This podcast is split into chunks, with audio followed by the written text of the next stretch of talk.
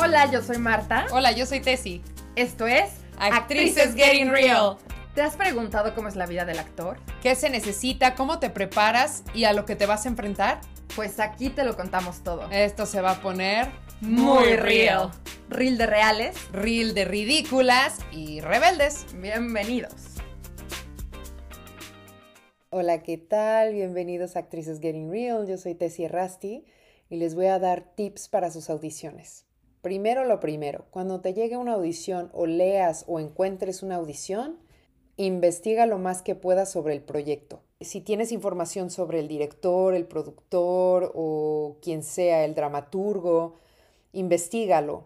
Ve a Google e investiga de qué, qué tipo de obra es, investiga qué género es, cómo es el tono de la obra o la propuesta. Si es un show conocido y te están pidiendo que hagas un episodio, investiga el show, no para que lo hagas igualito, pero para que sepas qué tono tiene, ¿no? Y qué es lo que están buscando.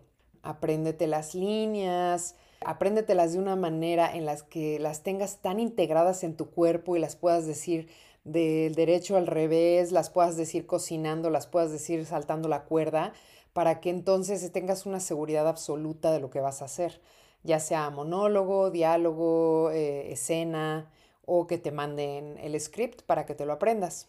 Vístete bien, peínate, maquillate ligero.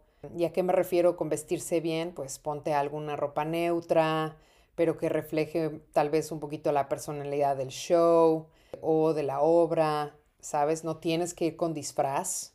Lo mismo para las self-tapes, ponte algo neutro, no te pongas disfraces, no están buscando disfraces, están buscando tu actuación, es lo que, es lo que más importa.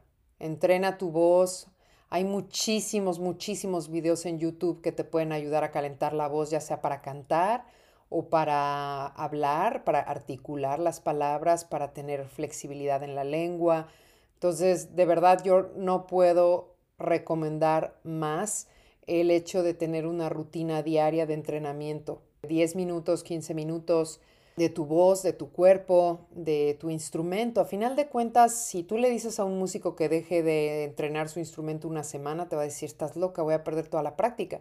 Entonces, ¿por qué los actores nos permitimos no entrenar nuestro cuerpo, nuestra voz o nuestra mente con aprendernos diálogos o leer nuevas obras de teatro, estar en constante motivación en nuestra carrera.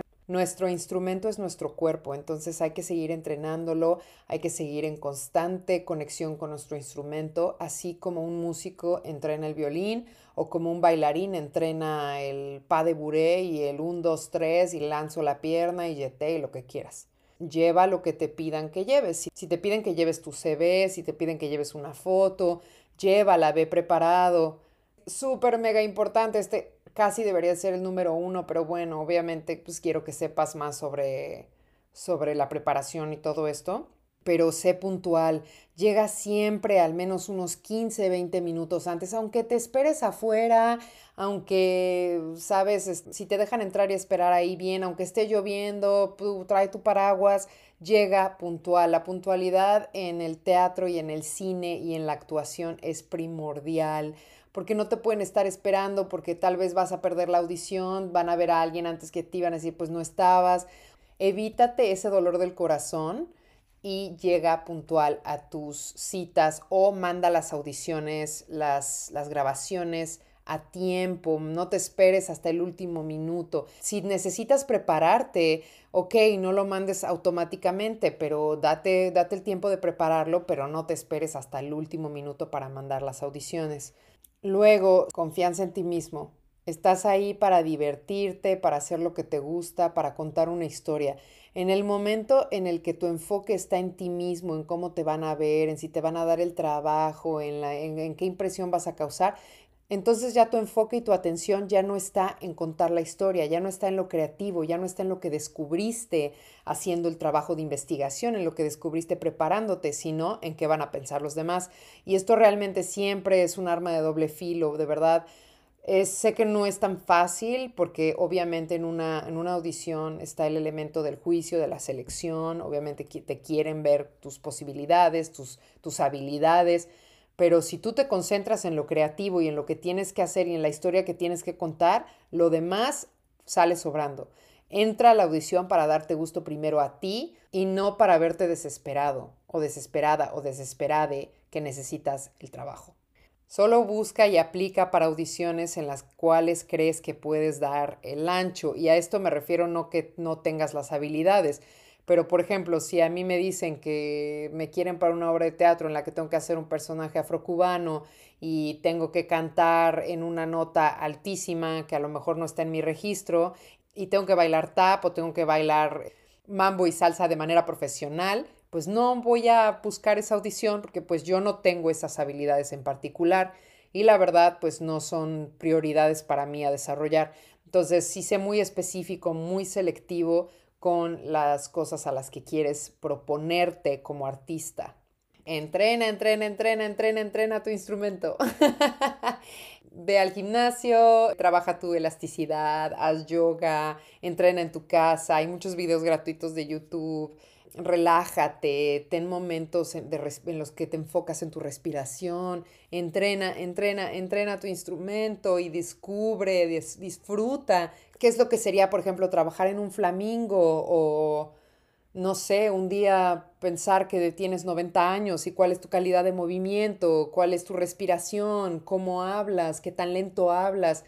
Explora el extremo, explora el cliché a todo lo que da para que te lo quites de encima y luego busca actitudes opuestas, características opuestas, observa a la gente a tu alrededor que te pueda servir de inspiración para tus procesos creativos y pues disfruta, sonríe, llega con buena actitud, buena energía. Esta profesión es muy compleja en cuanto a tal vez el proceso de obtener oportunidades y el juicio y la vulnerabilidad que tienes que tener para presentarte emocionalmente desnudo ante una audiencia o ante un director de casting o ante un productor o ante un director, un cinematógrafo, no te la hagas más difícil. No te hagas esta carrera más difícil. Si es lo que te gusta, es lo que amas, disfrútalo, estate feliz, contento, hazlo con gozo y pues mucha suerte. Te deseo lo mejor.